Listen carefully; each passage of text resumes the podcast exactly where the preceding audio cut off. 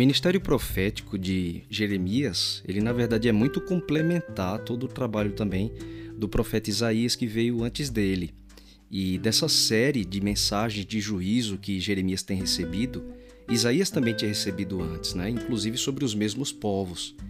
Então, das profecias que o Senhor deu ao profeta Isaías, antes mesmo de Jeremias, a gente também encontra os capítulos 15 e 16 de Isaías com profecias de juízo para o povo de Moabe. E é interessante também conhecer um pouco da origem dos moabitas, né, como isso tudo se encaixa. Assim como os amonitas, os moabitas eram parentes dos israelitas, porque Israel foi o, nome, o novo nome dado a Jacó, ele era descendente de Abraão, né? filho de Isaac, e Isaac era filho de Abraão. Então, enquanto Israel era descendente de Abraão, Moabe e Amon, eles eram os filhos do sobrinho de Abraão, Ló, é, que teve um caso incestuoso terrível com as próprias filhas, depois que eles escaparam de Sodoma, né? Teve a destruição da cidade e aí as filhas de Ló embriagaram o próprio pai e acabaram tendo é, filhos com ele. E dos filhos desse caso terrível de incesto saíram exatamente Moabe e Amon. Eles são os patriarcas dessas duas nações. Amon, ele vai também receber, os amonitas vão receber mensagem de juízo também no capítulo 49, logo em seguida esse capítulo 48 que trata justamente dos moabitas porque eram nações irmãs.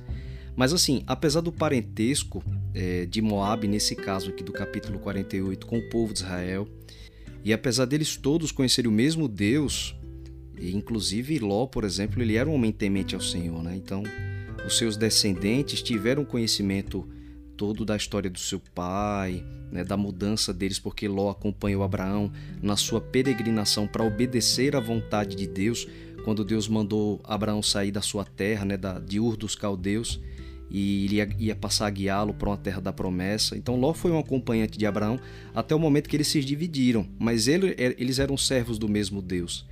E Ló, por exemplo, ele era um homem justo e sofria muito dentro de Sodoma por ver a corrupção da cidade. Então eles tinham conhecimento do seu patriarca e que na verdade eles descendiam é, de um homem que temia e cria em Deus. Então os moabitas eles tinham esse parentesco com os israelitas, eles conheciam o Senhor também, mas no fim das contas os moabitas se tornaram uma nação extremamente orgulhosa, rejeitaram o Deus do seu pai e se tornaram um povo politeísta politeísta ao ponto de adotar aquelas práticas nefastas de Canaã, como os sacrifícios humanos.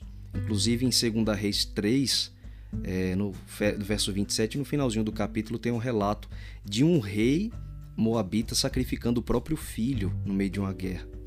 Mesmo assim, apesar dessa, desse estilo de vida terrível dos moabitas, lá no livro de Isaías, Deus já tinha profetizado que queria salvá-los. Tem dois capítulos dedicados para eles. Inclusive, Deus promete até a vinda do Messias como rei para os Moabitas também. É muito bonito o carinho de Deus em tentar alcançá-los e salvá-los nos capítulos 15 e 16 de Isaías. Mas o próprio Isaías, no capítulo 16, registra algo que vai ser repetido aqui por Jeremias. Uma marca registrada dos Moabitas. Diz assim, Isaías 16, verso 6. Temos ouvido da soberba de Moabe, soberbo em extremo, da sua arrogância do seu orgulho e do seu furor. A sua jactância é vã. Então, quando a gente vem para esse capítulo 48 de Jeremias, é muito interessante como ele se complementa com a, as profecias de Isaías também, nos capítulos 15 e 16. Inclusive essa descrição da soberba de Moabe, ela é muito repetida no capítulo 48 de Jeremias também, ao ponto de a frase ser basicamente a mesma que descreve o orgulho, a soberba dos moabitas também. No verso 29 desse capítulo 48 de Jeremias, a descrição é basicamente idêntica. Diz assim: Ouvimos falar da soberba de Moabe, que de fato é extremamente soberba da sua arrogância, do seu orgulho, da sua sobranceria e da altivez do seu coração.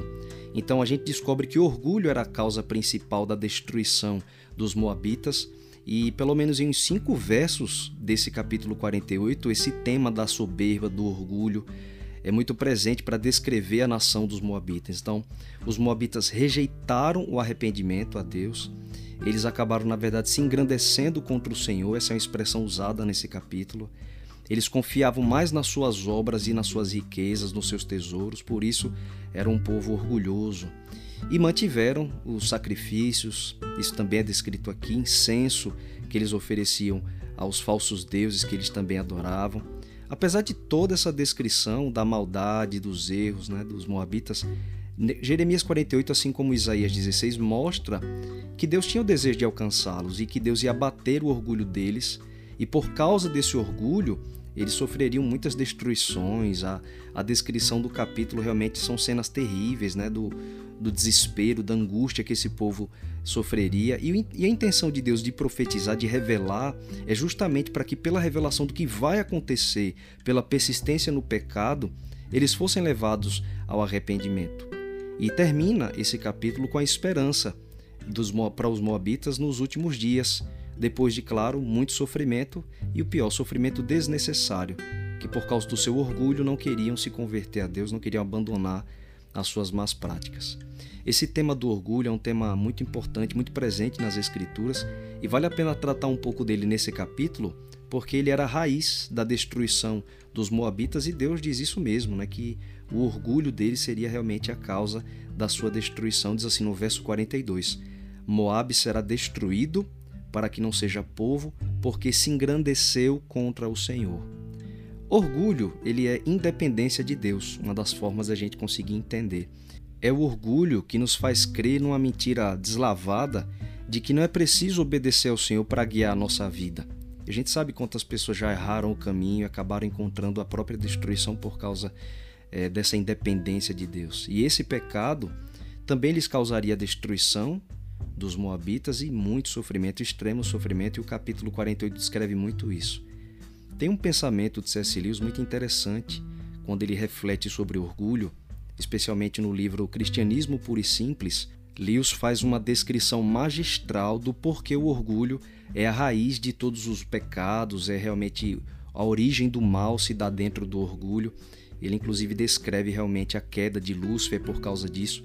Em uma das suas citações muito famosas, Lewis diz assim: É por causa do orgulho que o diabo se tornou o que é.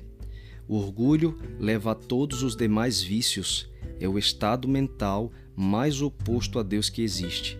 E não é só C.S. Lewis que tem essa compreensão. Grandes homens, grandes cristãos da antiguidade, ao compreenderem o plano da redenção, a explicação da origem do mal, chegaram nessa mesma conclusão. Na raiz de todo pecado está o orgulho, essa declaração de independência de Deus, né?